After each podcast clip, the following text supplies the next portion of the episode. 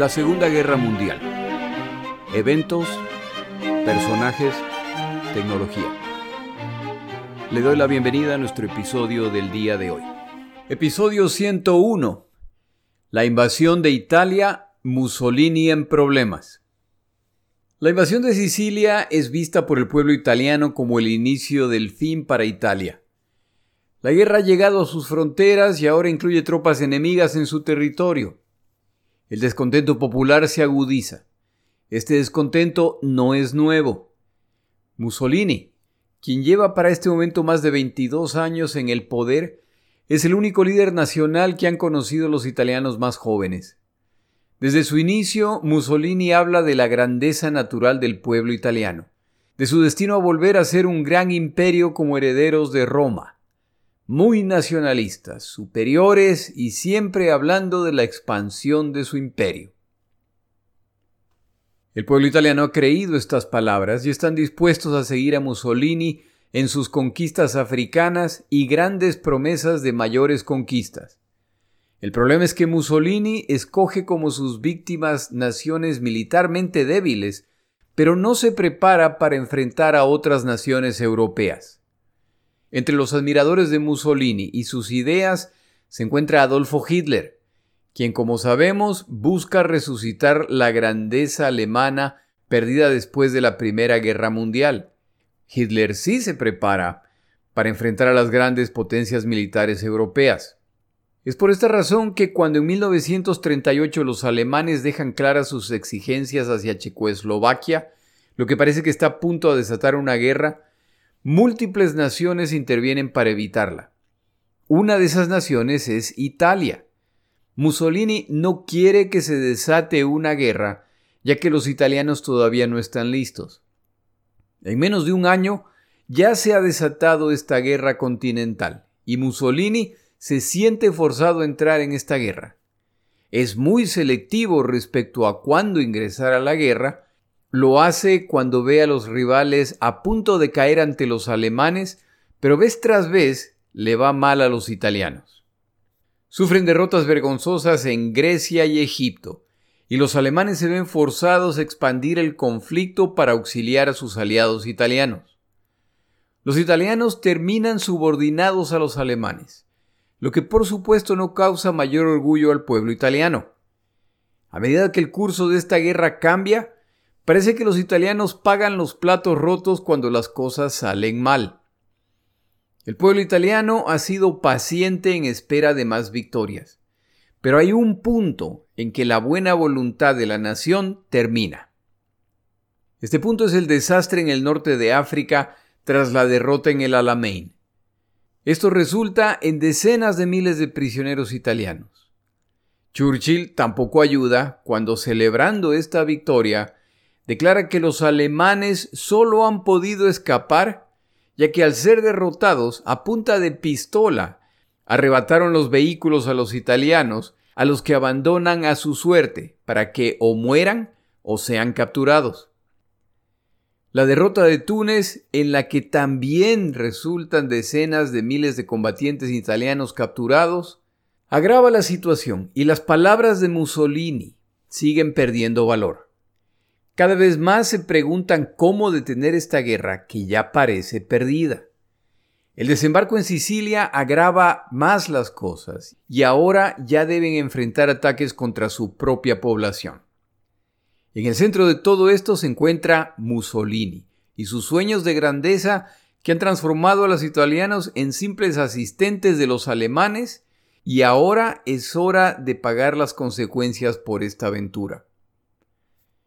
Los aliados saben del descontento popular en Italia y de hecho ya han sido contactados por funcionarios italianos de alto nivel respecto a potenciales condiciones para una rendición italiana.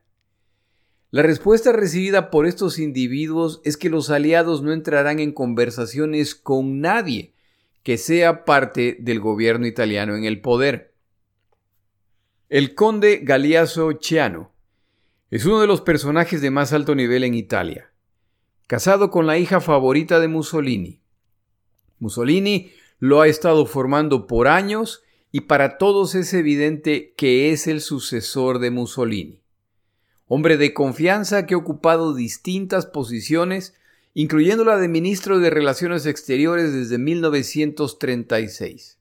Por lo que él ha participado en muchos de los eventos cruciales de esta guerra, al ser el punto de contacto entre italianos y alemanes. Hitler y su círculo están perfectamente familiarizados con el conde. Ha sido además el ideólogo detrás de las invasiones de Albania y Grecia. Pero hay algo más que es importante saber respecto a este personaje. A través de los años, Cheano ha visto el desarrollo de la relación con Alemania. El ingreso a esta guerra ya ha concluido que Mussolini está equivocado y que esta relación resultará en un desastre para Italia. Su nivel de descontento crece y él ve que lo que viene es una crisis del fascismo italiano, que resultará en la caída de Mussolini. Cuando eso ocurra, entonces él, como sucesor natural, ascenderá a la posición máxima de liderazgo. A fin de asegurar esto, durante la evolución de esta guerra discute tras puertas cerradas con líderes militares y políticos italianos los errores de Mussolini y su desacuerdo con las decisiones que se están tomando. Él quiere dejar muy en claro que él siempre se opuso, lo que por supuesto es mentira. La segunda razón es que desde su posición se ha procurado documentos y evidencia de la corrupción de miembros del gobierno italiano y de personajes destacados. Esta información seguramente le será útil cuando necesite aliados. Es el conde Chiano el que contacta a los aliados para intentar buscar opciones para una capitulación. La oposición de Chano alcanza su punto definitivo en 1942, luego de los desastres en el frente contra los soviéticos en que miles de soldados italianos mueren o son capturados, lo que combinado con las derrotas en el norte de África significa para Chano que la guerra está perdida. Confía en que Mussolini lo envíe como embajador a otra nación o lo ponga en una posición que le permita salir de Italia. Ya no quiere estar asociado con este desastre. Esta salida también le permitiría aparecer como poco involucrado en esta guerra que ya va mal. En privado, declara que su alianza no es con Mussolini, su alianza es con el rey, el único líder verdadero de Italia. Ha descubierto además que en realidad él nunca ha creído en la ideología fascista. El señor Chano está preparándose para una transición en que Mussolini y su ideología serán rechazados y él, Chano, aparecerá como la opción obvia para la sucesión. Pero Mussolini no lo envía al exterior, y Chano continúa siendo parte del equipo negociador italiano. En abril de 1942, Mussolini, Chano y Caballero viajan a Austria por invitación de Hitler. Durante esta visita, Hitler comparte sus planes para finalmente derrotar a la Unión Soviética y terminar esta guerra. Durante esta visita también queda claro que dentro de Alemania hay quienes dudan de la victoria a la que Hitler hace referencia. De hecho, hay quienes afirman que Alemania probablemente deberá buscar una solución negociada antes de que el año 1942 termine.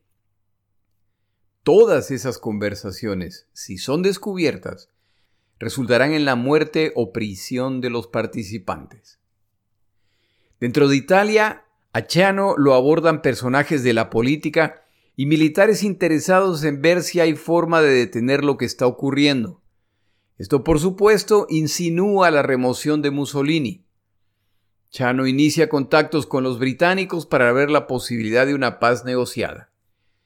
Los emisarios que logran contactar a los británicos reciben la respuesta de que ellos son parte del gobierno fascista italiano. Y los británicos no tienen nada que discutir con nadie asociado con ese gobierno. No le debe quedar duda a nadie de que el objetivo británico es la destrucción completa del fascismo. No existe, por lo tanto, negociación posible. Mientras más intentos hace por contactar a los aliados, más se expone a ser descubierto por los alemanes o por su suegro, lo que mínimo resultará en prisión si es afortunado. Llegamos a diciembre de 1942 y Hitler llama a una conferencia a Mussolini, quien debido a los problemas estomacales que lo afectan desde hace muchos años no puede viajar. Como tantas otras veces, Chano, su yerno, viajará por él con instrucciones de comunicar a Hitler que es hora de buscar una solución negociada con los soviéticos o replegarse para crear una línea más sólida de defensa en el este de Europa. Todo esto hay que hacerlo en preparación para el potencial desembarco británico-estadounidense en el oeste. Hitler no quiere oír nada de esto. El objetivo de la reunión parece ser culpar a los italianos de la debacle en Stalingrado. A pesar de esto, Hitler continúa convencido de la victoria alemana contra los soviéticos. A través de mensajes interceptados, los alemanes se enteran de los intentos de miembros del gobierno fascista italiano de destituir a Mussolini. Uno de los nombres mencionados en estos documentos interceptados es el de Chano. No pasa mucho tiempo antes de que este mensaje termine en el escritorio de Mussolini, cortesía de los alemanes. En febrero 5 de 1943, Mussolini destituye a Chano de su posición de ministro de Relaciones Exteriores. Le da la opción de ser gobernador de Albania. Chano rechaza esta opción ya que su tarea en Albania sería principalmente asegurarse de la deportación de los judíos hacia el este. Mussolini le da una siguiente opción. Esta es ser embajador ante el Vaticano. Chano lo acepta.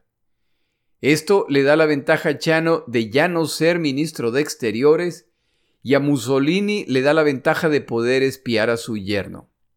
El 10 de julio de 1943, los aliados desembarcan en Italia, y muchos ven esta como una señal de que es hora de deshacerse de Mussolini.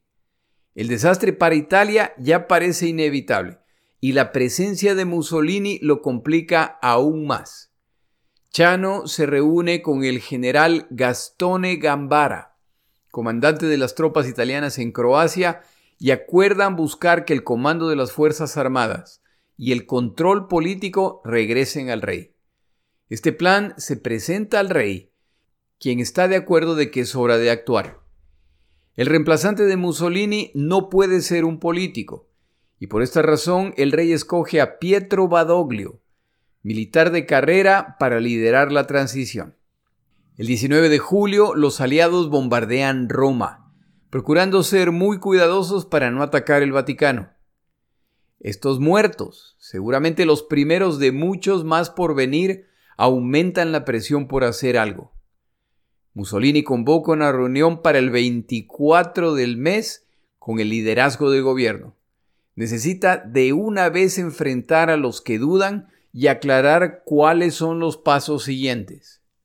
La confianza de Mussolini se basa en su convicción de que el rey está de su lado, lo que garantiza su estabilidad.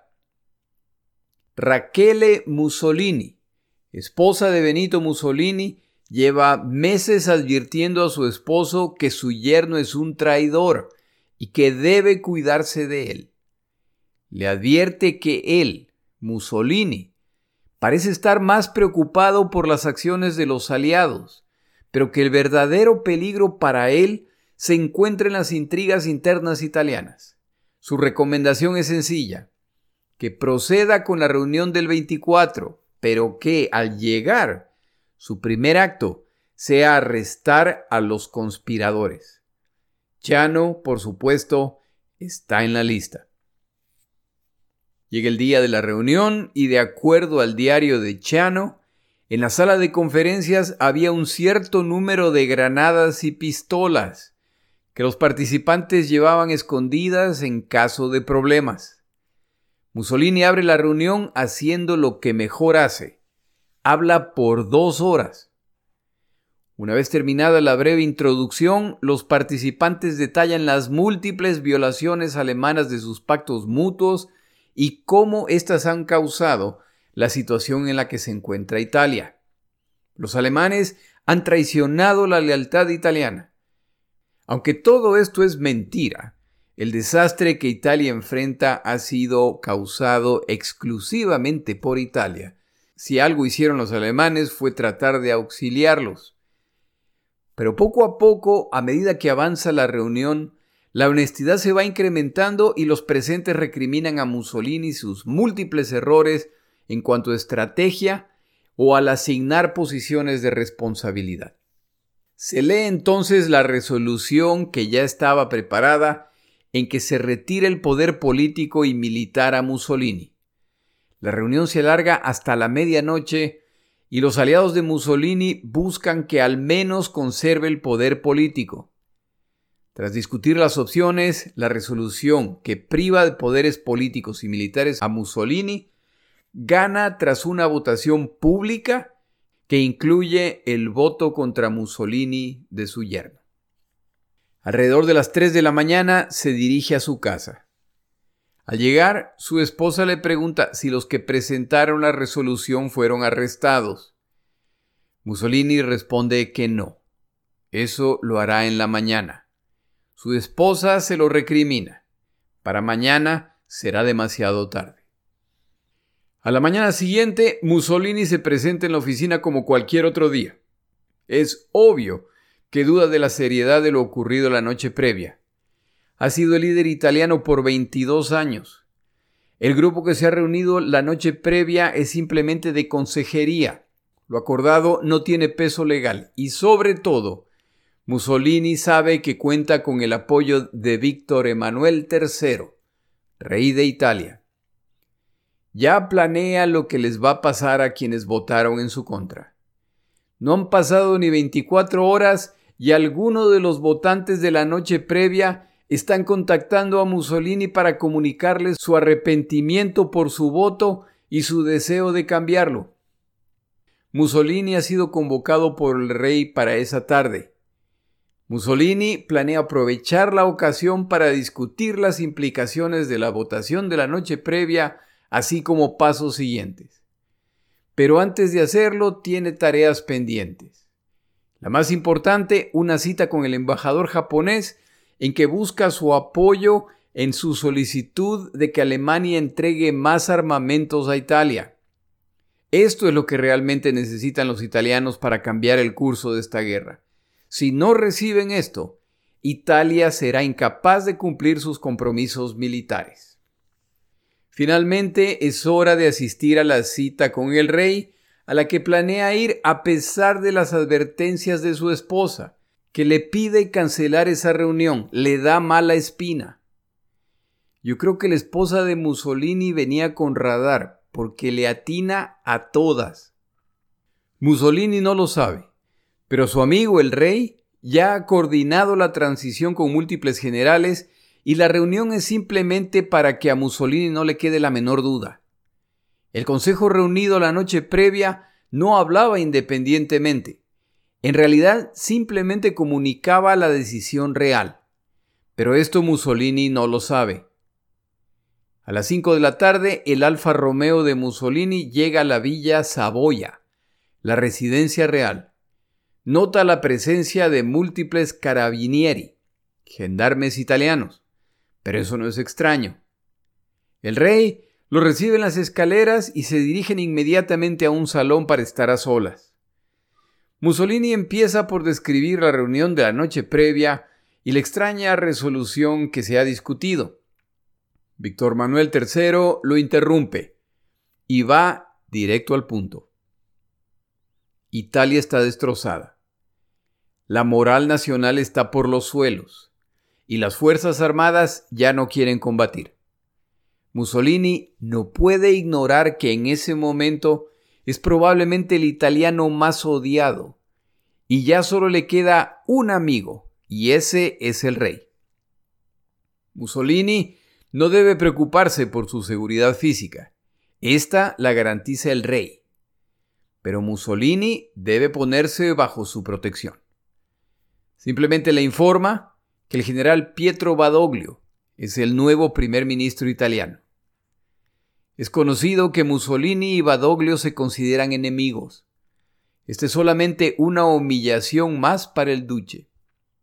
Son las 5.20 de la tarde En 20 minutos Mussolini ha perdido toda su influencia. El rey lo escolta hasta la puerta. Mussolini sigue en shock. Al empezar el descenso por las escaleras se le acerca un capitán de los carabinieri que le informa que ahora está bajo protección del rey y Mussolini es forzosamente metido en una ambulancia que se aleja a toda velocidad con rumbo desconocido. Mussolini es ahora un prisionero. Por supuesto, la caída de Mussolini son noticias mundiales. Las alarmas suenan en múltiples naciones que se preguntan qué sigue, qué va a hacer Italia, qué significa esta decisión. Uno de esos es Adolfo Hitler, quien al día siguiente simplemente declara a su círculo cercano Mussolini debe ser rescatado y rápido o se lo van a entregar a los aliados. Tomamos una pausa en nuestro episodio.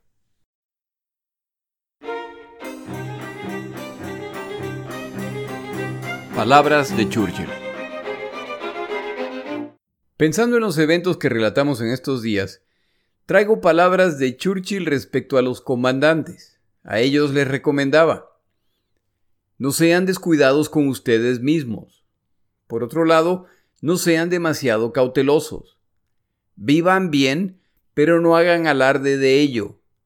Ríanse un poco y enseñen a sus hombres a reír que tengan buen humor bajo fuego. La guerra es un juego que se juega con una sonrisa en la boca. Si no pueden sonreír, al menos una sonrisa de medio lado. Si aún esto no pueden hacer, manténgase fuera del camino de los otros hasta que puedan. En mi país hay una expresión que dice manténganse pálidos pero serenos.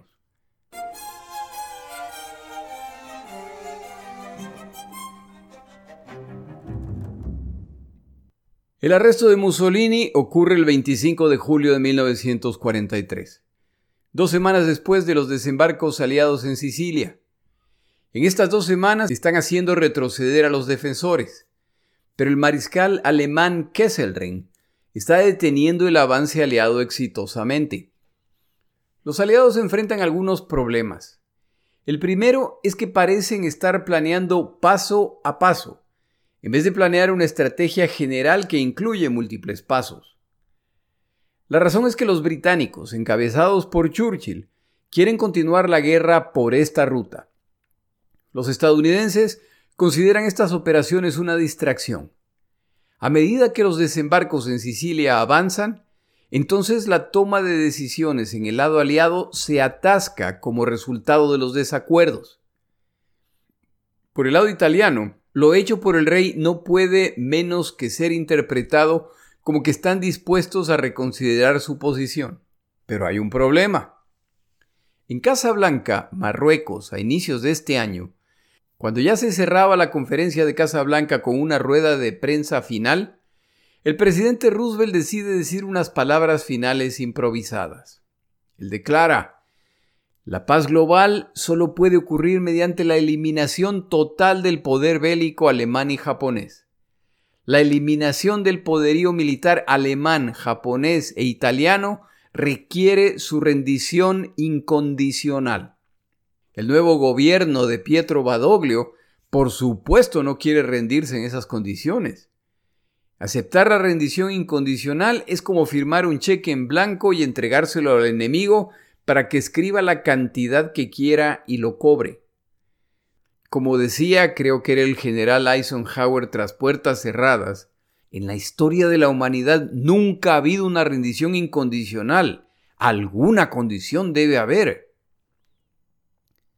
Pero esa es la posición aliada expresada hace menos de siete meses y ahora enfrentan la capitulación del primer país miembro del eje y no pueden dar la apariencia de que han aceptado una rendición menos que incondicional. Los aliados por supuesto que aceptarán condiciones, pero una cosa es aceptarlas y otra dar la impresión de lo que han hecho. En este juego tonto de apariencias, los beneficiados son los alemanes, que a medida que pasan los días, se ponen más nerviosos viendo los movimientos italianos, que, por ejemplo, están moviendo divisiones cerca de Roma. Los italianos se están poniendo nerviosos a medida que más divisiones alemanas ingresan a Italia. Entre ellos, Erwin Rommel, quien junto con sus fuerzas iba en camino a Grecia. Pero cuando se produce la destitución de Mussolini, se le ordena regresar a Alemania urgentemente para recibir nuevas órdenes. Rommel comandará tropas en el norte de Italia, esperando sus instrucciones para ingresar a esta nación en caso de una capitulación italiana, lo que los alemanes por supuesto verían como una traición. Las operaciones aliadas en Sicilia inicialmente avanzan rápidamente, pero poco a poco se van deteniendo a medida que los alemanes se organizan en la retirada. Apenas dos días después de la destitución de Mussolini, el rey italiano disuelve el Partido Fascista Italiano. 22 años de gobierno bajo esta filosofía han terminado. Todos los bandos se siguen poniendo nerviosos. El comandante alemán Kesselring está preocupado. Los alemanes tienen dos divisiones del ejército en los alrededores de Roma. Los italianos tienen diez. Si los aliados sorpresivamente desembarcan y se suman a los italianos, será muy difícil detenerlos y además parten a las fuerzas alemanas en Italia en dos. Y todas las que queden atrapadas hacia el sur de Roma o se evacúan, lo que es muy difícil de lograr dado el dominio marítimo aliado, o serán capturadas, lo que reduce a niveles críticos el nivel de combatientes alemanes en Italia. De acuerdo a las decisiones que se tomen, los alemanes podrían fácilmente ser expulsados completamente del sur de Italia. Pero los alemanes también están notando algo en los desembarcos aliados. Realizan sus desembarcos con abrumadora superioridad aérea y estos aviones despegan de pistas en tierra, no de portaaviones. Si es verdad que los aliados solo desembarcan en estas circunstancias, entonces los alemanes solo necesitan un mapa, unos cuantos cálculos y una regla. Si los aliados no desembarcan a menos que tengan superioridad aérea total, entonces lo que hay que hacer es tomar la distancia desde el aeródromo más cercano al territorio italiano, trazar líneas que muestran la distancia que los aviones aliados pueden cubrir en sus vuelos y todo lo que está más allá de esa zona marcada indica los lugares en que los aliados no desembarcarán ya que no cuentan con el dominio aéreo total. Para desventura de los aliados, las conclusiones alemanas son correctas y su baja tolerancia al riesgo ayuda a los alemanes a prepararse. Sicilia cae el 17 de agosto. Los aliados desembarcan en Italia continental el 3 de septiembre, cuando el octavo ejército de Montgomery desembarca en la punta del pie de la bota italiana. ¿Por qué ahí? Porque es un pequeño brinco desde Sicilia y el dominio total aéreo y marítimo está garantizado. Esta es la opción más conservadora y menos creativa de todas, y los alemanes están tomando nota. En vez de desembarcar cerca de Roma con todos sus riesgos, lo han hecho en el extremo suroeste de Italia y ahora deben ascender la bota italiana incluyendo media pierna para llegar a Roma. Ese mismo día los italianos firman un documento secreto con los aliados para cambiar de bando lo cual harán en cuanto los aliados desembarquen en Salerno, en el empeine de la bota italiana. Esto ocurre el 8 de septiembre, antes de lo esperado por los italianos. La BBC de Londres transmite la capitulación italiana sin coordinar con el gobierno de Badoglio y de las fuerzas en tierra, ninguna está lista para lo que viene a continuación. Pero son los alemanes que ya temían esta posibilidad desde hace meses, quienes toman acciones decisivas alrededor de Roma y empiezan a desarmar a los italianos. Al llegar las noticias de la capitulación italiana, los comandantes alemanes reciben la clave eje, la señal de que es hora de desarmar a las tropas italianas. La zona más complicada es Roma por su gran concentración de tropas italianas. La primera estrategia es utilizar el shock para conseguir que se rindan e inicialmente capturan el cuartel general italiano, incluyendo muchos generales. Pero esto es muy peligroso debido al número de tropas italianas, que si deciden pelear, complicarían mucho la situación.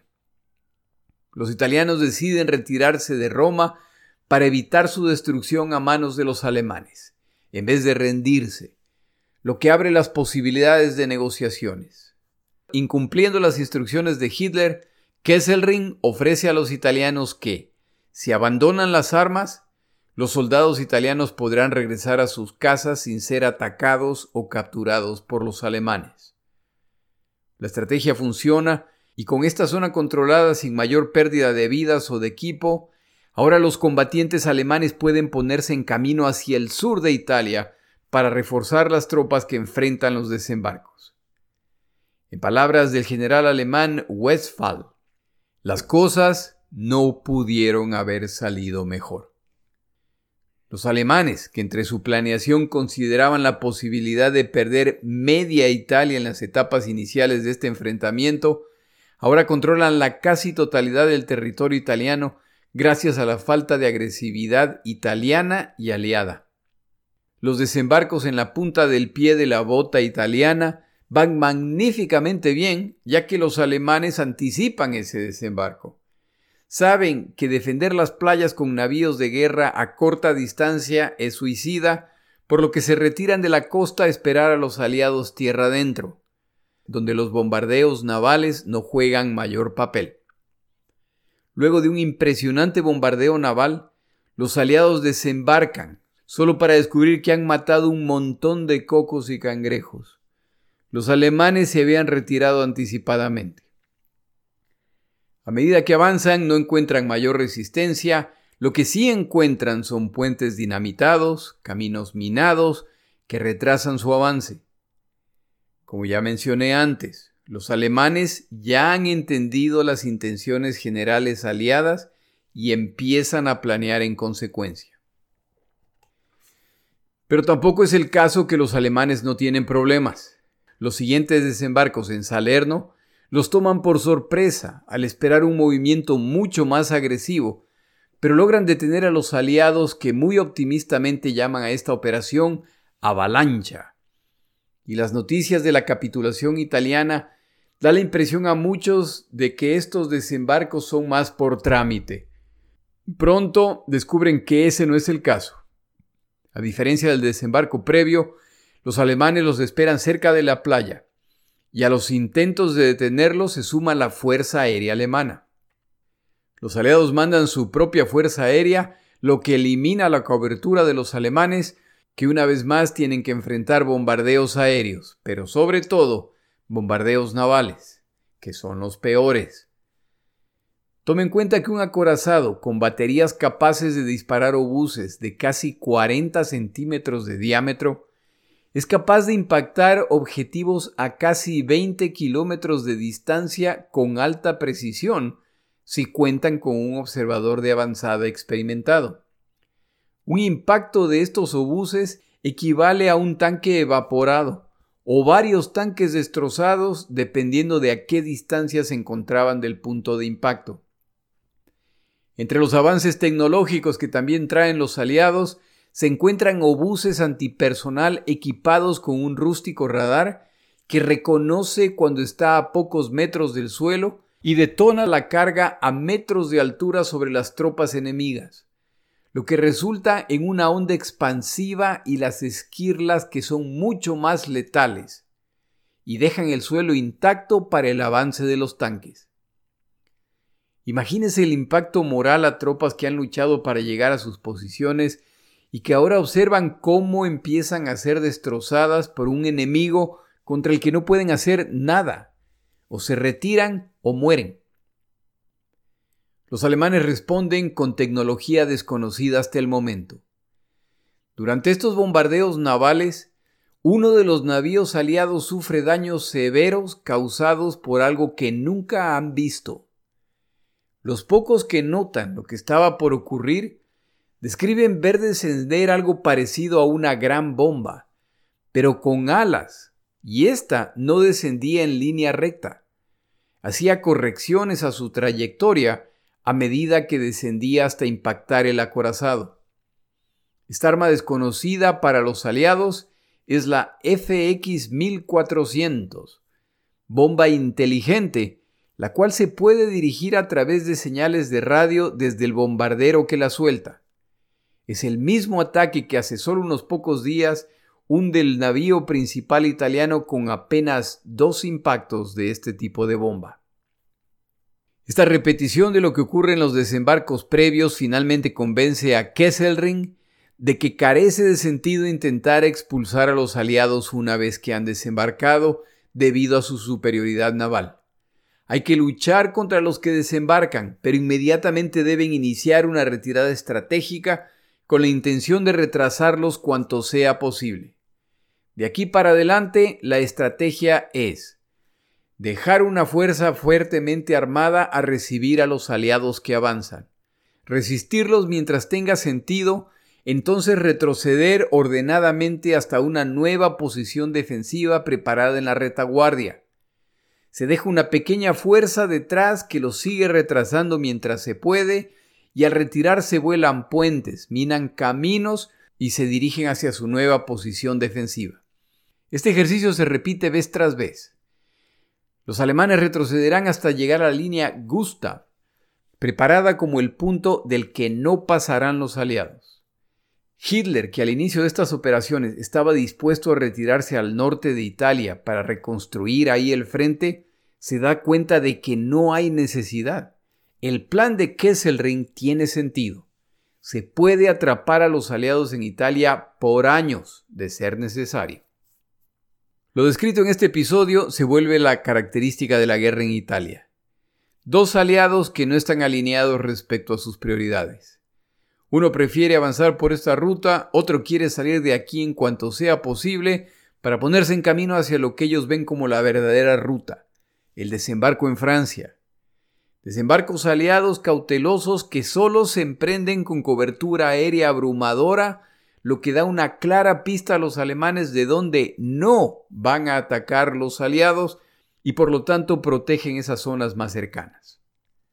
Un avance abrumador al combatir cerca de la costa, al contar con el devastador fuego naval, y avance lento una vez alejados de la costa al mostrar excesiva cautela.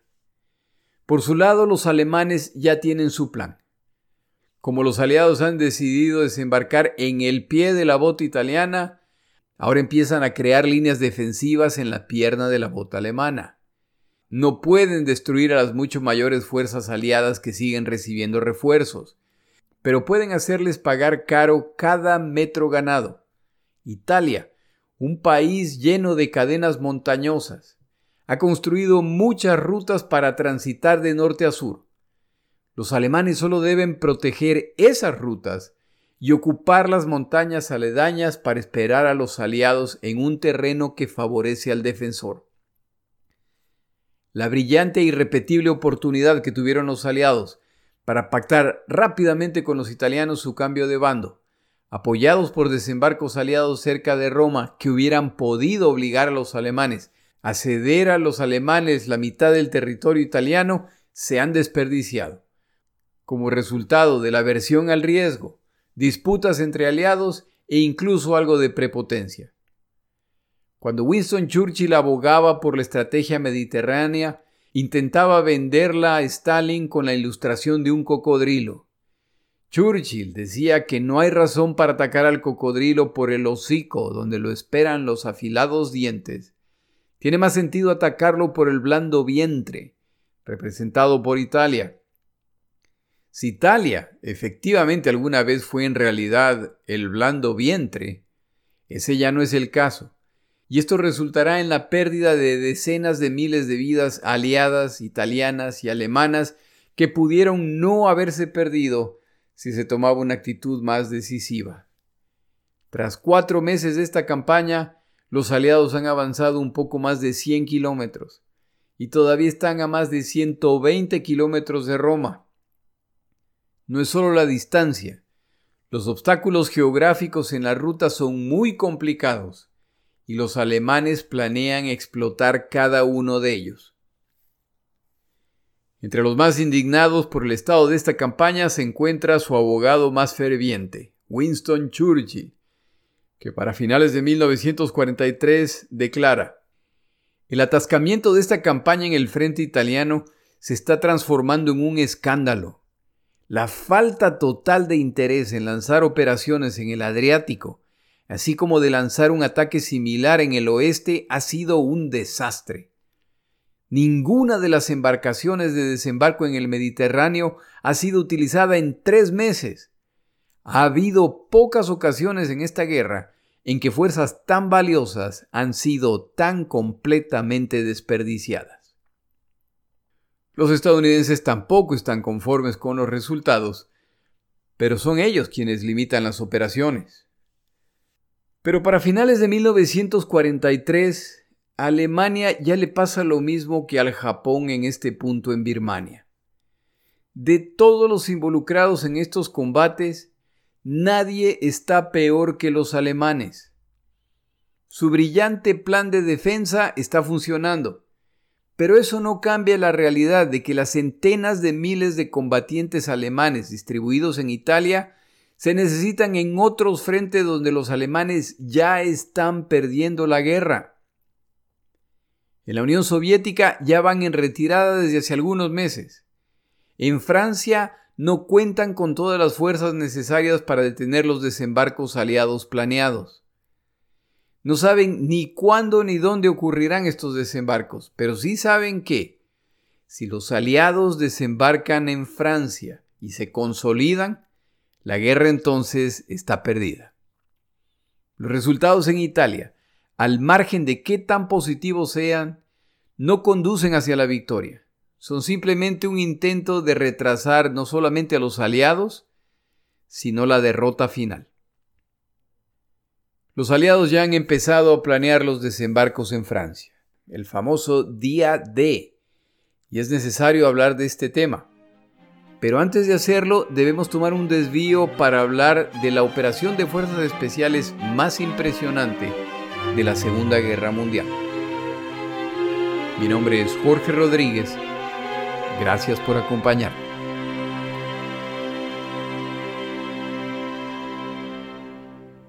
Para información adicional respecto a este episodio, las notas de este podcast, que incluyen la narración de este episodio, así como acceso a resúmenes, videos, documentales y materiales adicionales gratuitos disponibles en el Internet, por favor vaya a Amazon y busque el libro La Segunda Guerra Mundial, Eventos, Personajes, Tecnología. Al comprar estas notas me ayuda y me apoya financieramente. Puede encontrar información adicional en mi página web, lasegundagm.com. Muchas gracias.